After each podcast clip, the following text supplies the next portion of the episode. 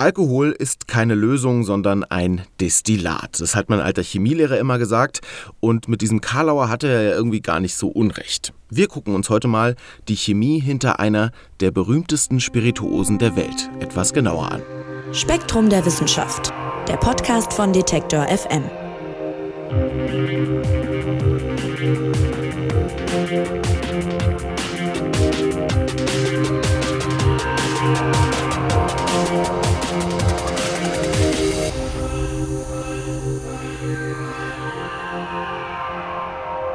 Whisky, das kommt aus dem Gälischen und bedeutet so viel wie Wasser des Lebens. Und heute ist der Whisky ja eines der berühmtesten alkoholischen Getränke der Welt. Und mir persönlich geht es damit leider so ein bisschen wie mit Jazz.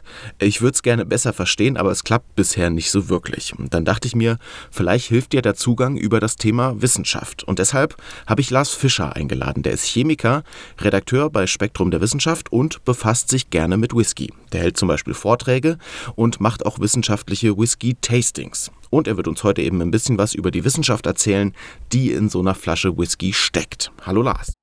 Moin Marc. Ja Lars, woher kommt bei dir dieses Interesse für Whisky überhaupt?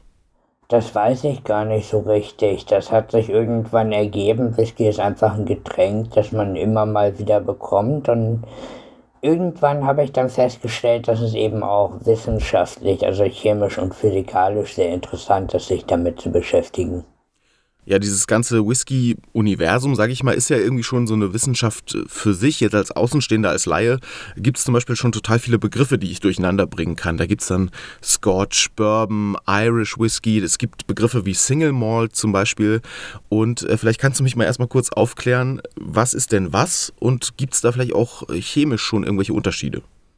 Also chemisch und physikalisch gibt es ja keine großen Unterschiede. Es gibt Differenzen in der Herstellung. Vieles davon ist natürlich auch Marketing, weil Whisky als sehr hochwertiges Getränk vermarktet wird. Und deswegen wird sehr, sehr viel daraus gemacht, zum Beispiel aus dem Unterschied zwischen Single Malt und Blend. Und ein Blend ist einfach ein Gemisch von verschiedenen Whisky-Chargen, die gemischt werden, um ein bestimmtes Geschmackserlebnis zu erreichen. Ein Single Malt stammt aus einer einzelnen Distille. Chemisch macht das überhaupt keinen Unterschied. Das wird natürlich sehr unterschiedlich vermarktet. Dann gibt es Unterschiede in der Herkunft natürlich. Es gibt Scotch aus Schottland, es gibt den irischen Whisky, Bourbon ist eher amerikanisch. Und da hat man eben schon den etwas größeren Unterschied, dass man beim Scotch eben als Grundlage Gerstenmalz hat, während man beim Bourbon zum Beispiel auch Mais vergären kann. Aber im Großen und Ganzen kann man sagen, alle Whiskys sind letztendlich Getreidebrände und äh, die müssen, um ein Whisky zu sein, letztendlich drei Jahre in einem Eichenfass gelagert haben. Das ist, das ist so das Allgemeine. Ja, auf den Herstellungsprozess gehen wir gleich noch ein bisschen ein. Erstmal vorneweg noch die Frage, irgendwie hat ja jedes alkoholische Getränk mit Chemie zu tun, logischerweise. Vom Bier über den Wein bis hin zum Schnaps. Du sagst aber, Whisky ist naturwissenschaftlich betrachtet besonders interessant. Warum denn?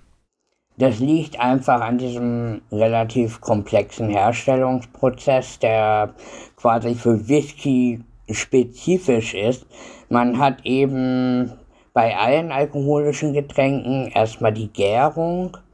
Beim Whisky hat man dann aber auch, dass man das Brennen, also die Destillation, spezifisch in einer Kupferdestille, in einer Kupferbrennblase durchführt eben um eine bestimmte Chemie zu bekommen. Und dann lagert man eben diesen fertigen Feinbrand, diesen destillierten Whisky nochmal drei Jahre in den Fässern. Und auch da passiert eine ganze Menge Chemie, die auch ganz gut erforscht ist. Und anders als bei anderen Getränken sind diese, sind diese Herstellungsschritte relativ wichtig nachher auch für den Geschmack, für das Endergebnis. Und das ist der Unterschied zum Beispiel zu Bier, das ja nur gegoren wird, oder zu Wein, der vergoren und im Fass gelagert wird. Also man hat einfach eine, eine Abfolge von Schritten, die sich sehr stark im Endprodukt niederschlagen. Okay, Lars, dann lass uns diese Schritte doch mal zusammen durchgehen. Also am Anfang werden Rohstoffe zusammengeführt und dann findet, hast du gerade schon gesagt, eine Gärung statt. Welche chemischen Prozesse kommen dabei denn schon zum Tragen? Bei Gärung, da klingelt es ja auch bei dem einen oder anderen vielleicht noch aus dem Chemieunterricht. Genau, das ist also dieser erste Schritt, wenn man das Gerstenmais zerkleinert, in heißem Wasser ausspült dann zersetzen die Enzyme in den Getreidekörnern zuerst mal die Stärke, sodass man Zucker bekommt. Und die Hefe vergären dann den Zucker zu CO2 und Alkohol und einer ganzen Menge verschiedener Stoffwechselprodukte. Das ist erstmal das, was bei den allermeisten alkoholischen Getränken passiert. Das, was man im ersten Schritt der Whiskyherstellung bekommt, ist im Grunde ein relativ starkes Bier mit ungefähr 7 bis 10 Prozent Alkohol. Aber das ist jetzt noch relativ klassisch. Es gibt aber einen ganz entscheidenden Unterschied zum Bier, nämlich dass man diese sogenannte Würze bei der Whiskyherstellung nicht abkocht. Beim Bier kocht man sie ab, bei der Whiskyherstellung nicht und deswegen hat man neben der klassischen Brauerhefe da noch verschiedene andere Hefestämme drin und eben auch noch Bakterien, Milchsäurebakterien und Essigsäurebakterien, so dass dieses ja dieses Vorprodukt der Whiskyherstellung geschmacklich ein bisschen breiter aufgestellt ist als das Bier. Ja, inwiefern hat denn dieser erste Schritt auch schon Einfluss auf den späteren Geschmack?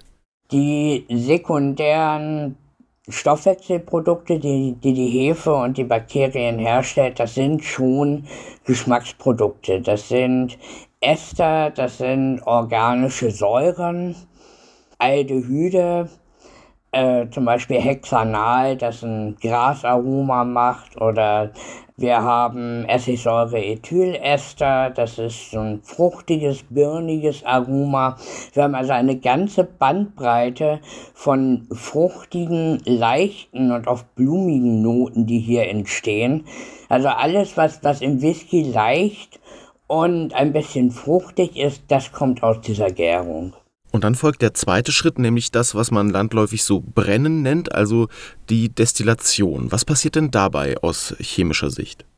Also zuerst mal hat man ja die Physik der Destillation. Man benutzt beim Brennen vom Whisky eine Kupferdestille. Und was dabei letztendlich passiert, ist, dass die leichteren, niedrig siedenden Inhaltsstoffe wie Ethanol, aber auch zum Beispiel die fruchtigen Ester und so weiter, die verdampfen, wenn man das erhitzt und gehen dann in den Kühler, kondensieren und werden dann aufgefangen. Das heißt, zurück bleibt ein größerer Anteil von Wasser, Feststoffe, äh, schwere Substanzen, die schwerer verdampfen. Das heißt, wir haben bei der Destillation einfach eine gewisse Trennung in leicht und schwer. Und je nach Form und Größe der Brennblase verläuft diese Destillation etwas anders. Dann reichern sich leichtere Stoffe an oder wenn der Hals der Brennblase kürzer ist, dann gehen auch etwas schwerere Stoffe über, zum Beispiel Fuselöle. Das schmeckt man dann beim Whisky, dass man bei einem leichter schmeckenden, fruchtiger schmeckenden Whisky, da weiß man, dass die Brennblase sehr hoch ist. Das heißt, man hat eine sehr gute Trennung zwischen äh, niedrig siedenden Stoffen und hochsiedenden Stoffen. Bei schwereren, intensiveren Whiskys ist es dann oft so, dass die Brennblase kurz und gedrungen ist. Das ist alles Physik. Man hat aber beim Brennen eben auch noch die Chemie dieser Kupferdestille. Kupfer ist ja ein Übergangsmetall und Übergangsmetalle katalysieren sehr gut chemische Reaktionen. Die wichtigste chemische Reaktion, die hier katalysiert wird, ist, die, ist der Abbau von schwefelhaltigen Verbindungen, die bei der Gärung entstehen. Bei der Gärung entstehen eben nicht nur diese fruchtigen Ester, die man gerne haben möchte, also diese angenehmen Aromen, äh, da entstehen eben auch Fehlaromen. Und die meisten von diesen Fehlaromen, das sind schwefelhaltige Substanzen und diese schwefelhaltigen Substanzen binden an die Kupferionen in der Lösung an die Kupferoberfläche und werden umgesetzt und verschwinden aus dem Destillat, so dass man eben diese fleischigen oder kohlartigen Fehlaromen nicht mehr im fertigen Whisky hat. Also da passiert schon eine ganze Menge und dann kommt ja noch ganz wichtig die Lagerung im Fass am Ende. Du hast gerade schon gesagt, für einen Whisky muss das mindestens drei Jahre der Fall sein. Man liest aber ja auch öfter sowas wie zwölf Jahre gereift oder 18 Jahre gereift oder so. Und da kann man sich schon vorstellen, dass in der Zeit auch noch einiges passiert. Genau. Wenn man den Whisky, das ist ja ein sehr stark alkoholhaltiges Getränk in dem Moment, dass man äh, füllt Whisky mit über 60% Alkohol in dieses Fass. Man hat Kupferionen in der Lösung, die eben aus der Wand der Destille rausgelöst worden sind. Das Holz, das ist oft verkohlt, also man brennt die Fässer manchmal aus. Das Holz reagiert auch und da hat man eben verschiedene Prozesse der Reifung. Man hat zuerst natürlich, weil dieses Holz nicht komplett dicht ist, die subtraktive Reifung, das heißt, über diese Zeit der Lagerung verdampfen verschiedene Stoffe. Zum Beispiel die sehr leicht flüchtigen Ester. Davon gehen einige einfach im Laufe der Zeit raus. Ein Teil des Alkohols verdampft. Das ist der sogenannte Angel Share, von dem man manchmal hört, der Anteil der Engel, der dann einfach verschwindet über die Lagerung. Dann hat man die additive Reifung.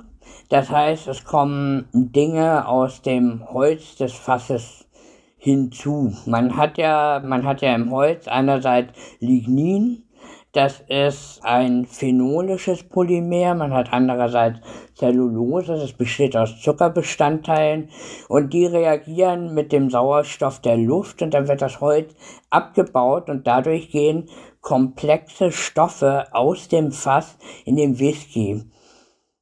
Das sind zum Teil Farbstoffe, das sind Aromastoffe, zum Beispiel Whisky-Laktone, das sind Tannine, die aus dem Holz kommen können. Das ist eine riesige Bandbreite von Substanzen, weil Holz natürlich ein komplexer Stoff ist der sich auf sehr unterschiedliche Weise zersetzt. Man hat also eine riesige Bandbreite an potenziellen Aromastoffen, der aus dem Fass in den Whisky geht. Und äh, zum Schluss hat man dann eben noch die integrative Reifung. Das ist quasi die chemische Reifung.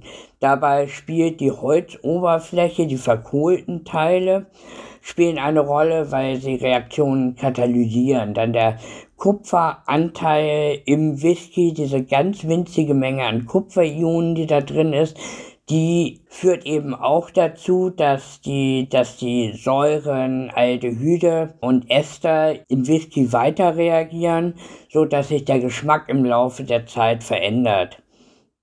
Also man hat eben diese, diese drei Prozesse der Reifung und das führt eben dazu, dass es einen großen Unterschied macht, ob der Whisky jetzt drei, vier, fünf Jahre gelagert ist oder 18 oder 20 Jahre, weil man den Whisky eben 20 Jahre lang in dieser sehr komplexen chemischen Umgebung liegen hat und da entsteht natürlich eine viel größere Bandbreite von Aromastoffen. Wie gesagt, durch die Verdampfung gehen eben zum Teil die leichteren Noten verloren.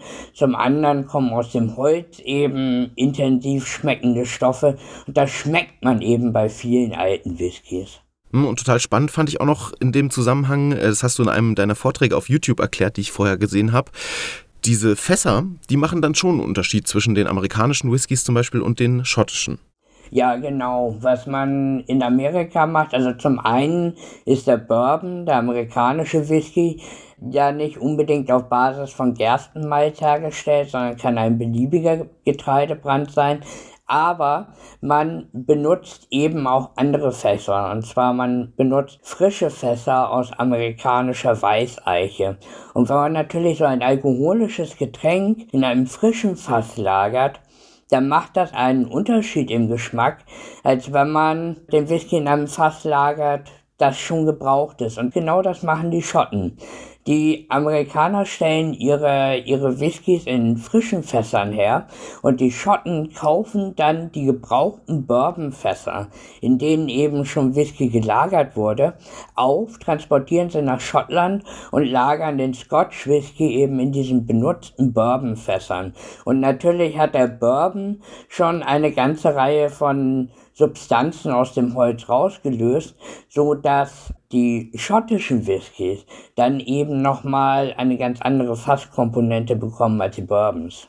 Also aus all den Prozessen, die du jetzt beschrieben hast, entsteht dann diese geschmackliche Vielfalt, die Whisky-Fans schätzen. Und tatsächlich merke ja auch selbst ich, der sich wenig damit auskennt, wenn ich dann doch mal einen trinke, dass es da ganz unterschiedliche Noten drin gibt. Und das kann ich schon ein bisschen verstehen, dass sich da so eine Faszination dann auch aufbaut. Ähm, ganz entscheidend finde ich, aus meiner Warte jetzt mal ganz subjektiv gesagt, ist immer dieser Torf-Geschmack, der da irgendwie so drinsteckt, dieses, dieses Erdige. Woher kommt das denn eigentlich? Das kommt daher, dass man bei der Herstellung des Gerstenmalzes das Gerstenmalz nach der Keimung trocknen muss. Und das hat man früher traditionell aus Mangel an anderem Brennmaterial mit Torfrauch gemacht. Und heute macht man das eben wegen des Geschmacks, wegen des Torfgeschmacks, wegen des Rauchgeschmacks. Mit dem Rauch kommen einfach Zersetzungsprodukte, Verbrennungsprodukte des Torfs in dieses Gerstenmalz und das landet dann in der Gärung, in der Destillation, dann schließlich im Whisky. Das sind phenolische Produkte, also Phenol, Cresol und so weiter, die ja, einfach nach Rauch schmecken oder medizinisch schmecken, je nach genauer Zusammensetzung. Okay, Lars, lass uns mal noch eine Streitfrage klären, die die Whisky-Community so ein bisschen spaltet. Es gibt einerseits die Puristen, die sagen, Whisky natürlich pur, ohne Eis, ohne Wasser. Und dann gibt es Leute, die sagen, man macht doch so einen Schuss Wasser mit dazu. Darüber kann man streiten, ist ja Geschmackssache. Aber wissenschaftlich betrachtet, sagst du, ist die Antwort eigentlich klar. Wie lautet die denn?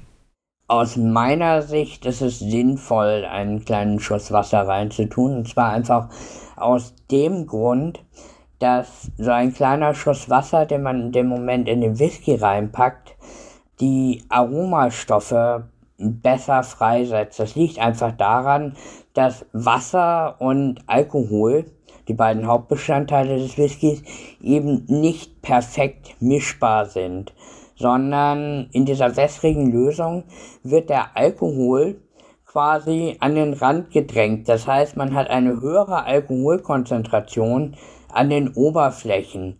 Und je geringer der Alkoholgehalt in der Lösung ist, desto stärker wird der Alkohol an den Grenzflächen konzentriert. Und der Witz ist jetzt, dass ganz viele Aromastoffe, zum Beispiel die Ester, zum Beispiel die Phenole des Raucharomas, aber auch Stoffe aus dem Holz, leichter in Alkohol löslich sind als in Wasser.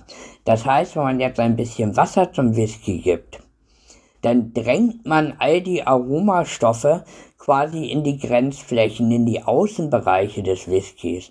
Und wenn man dann einen Schluck Whisky trinkt, in den Mund nimmt, wo er ja nochmal wärmer wird, dann können diese Stoffe aus diesem Außenbereich, aus dieser Außenschicht sehr viel leichter verdampfen und dadurch wird eben das Aromaerlebnis ein bisschen intensiver. Und viele Leute, die den Whisky mit ein bisschen Wasser mischen. Die schwören eben auch auf das veränderte Aromaerlebnis. Ich persönlich mache das auch so. Und äh, ich denke, das kann man auch schmecken. Wobei man sagen muss, es kommt sehr stark auf den Whisky an, ob es wirklich Sinn macht, ein bisschen Wasser reinzutun oder ihn einfach so zu trinken. Total spannend, Lars. Dann Lass mich noch eine Frage zum Schluss stellen, die mich interessiert. Ähm, ich habe mal nachgeguckt, die bisher teuerste Flasche Whisky, die wurde für fast eine Million Euro versteigert. Und die Preise sind ja auch so gefühlt, auch wenn man irgendwie durch einen Supermarkt läuft oder so, nach oben hin offen. Ne? Also Whisky kann theoretisch kosten, was er will. Hat das noch wirklich was mit Qualität zu tun? Weil irgendwie der chemische Prozess und die Inhaltsstoffe, die sind ja doch irgendwo immer die gleichen, oder? Das kann man, glaube ich, so allgemein nicht beantworten. Also nach meiner Erfahrung kriegt man schon eine gewisse Qualitätssteigerung, wenn man zu den hochpreisigeren Whiskys geht, zumindest bei den Scotch Whiskys. Aber nur bis zu einer gewissen Grenze. Also wenn man einen besseren Whisky haben will oder einen wirklich guten Whisky, dann ist, glaube ich, bei 200 Euro Schluss. Alles darüber, da bezahlt man eben für andere Sachen. Da bezahlt man für die lange Lagerung oder für die, für die Seltenheit dieser spezifischen Flaschenabfüllung. Aber in letzter Konsequenz, mal abgesehen davon, dass natürlich länger gereifte Whiskys, die dann ein etwas volleres Aroma haben, dann tendenziell auch ein bisschen mehr kosten, abgesehen davon, von diesem Alterseffekt, muss man, glaube ich, einfach gucken, was einem schmeckt. Man kann nicht pauschal sagen, dass relativ günstige Whiskys schlechter sind oder relativ teure Whiskys besser. Es ist eben so, dass länger gelagerte Whiskys ein bisschen runder schmecken, vielleicht ein bisschen vielfältiger schmecken. Wenn man das mag, kann man dann auch bei nach höherpreisigen Whiskys gucken. Aber universell ist das nicht. Man muss das einfach alles durchprobieren, was einem schmeckt. Mhm. Lars, und jetzt verstehe ich doch durchaus auch so ein bisschen die Faszination, äh, die da drin steckt. Vielleicht gebe ich dem Thema Whisky dann wirklich auch äh, nochmal eine Chance, jetzt wo ich gehört habe, wie viel Chemie und Physik dann in so einer Flasche Whisky auch drin steckt. Natürlich, das sei beim Thema Alkohol immer dazu gesagt, Genuss ja, aber bitte natürlich in Maßen und verantwortungsvoll. Und dir, lieber Lars, sage ich vielen, vielen Dank fürs Erklären. Ja, danke auch meinerseits und dir noch einen schönen Tag. Ja, ich danke dir und auch euch vielen Dank, dass ihr dabei wart. Kommende Woche gibt es dann eine neue Folge. Würde mich freuen, wenn ihr auch dann wieder zuhört. Mein Name ist Marc Zimmer und ich sage Tschüss und macht's gut. Spektrum der Wissenschaft, der Podcast von Detektor FM.